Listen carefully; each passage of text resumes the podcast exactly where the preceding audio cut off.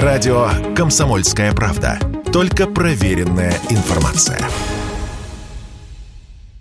Такие темы заставляют понервничать, и думать о них не хочется. Но на кибервойне, как на кибервойне, следует из заявления Натальи Касперской телеканалу «Звезда». Но нам могут отключить не только айфоны, нам могут отключить все, что работает на андроиде. Вы так не радуетесь, собственно. Все смартфоны на территории Российской Федерации гипотетически могут быть выключены. Это же вот одна из тех э, угроз, о которых мы говорим. Вот это вот как раз кибервойна, да?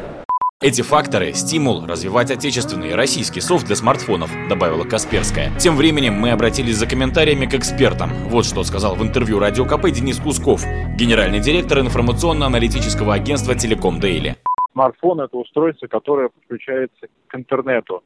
У каждого смартфона есть операционная система, то есть есть, по сути, владелец. Что в Apple, что в компании Google, владельцы Android, есть возможности до отключения и приведение смартфона любого в кирпич. Поэтому я очень надеюсь, что это не произойдет. Но это как и было возможно пять лет назад, так возможно сейчас. Э, и пока мы не сделаем свое собственное оборудование и свою операционную систему, мы будем всегда от кого-то зависеть.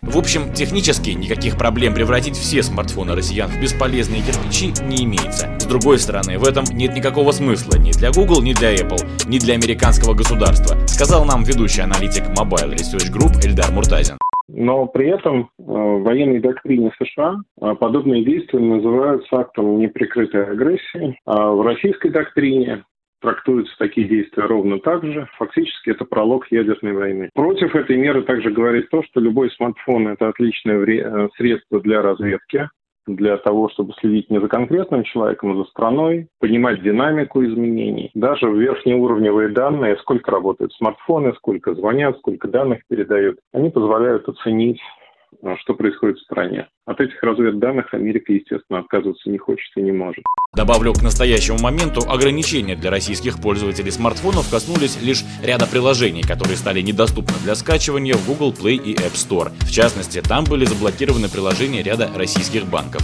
Василий Кондрашов, Радио КП. Радио «Комсомольская правда». Никаких фейков, только правда.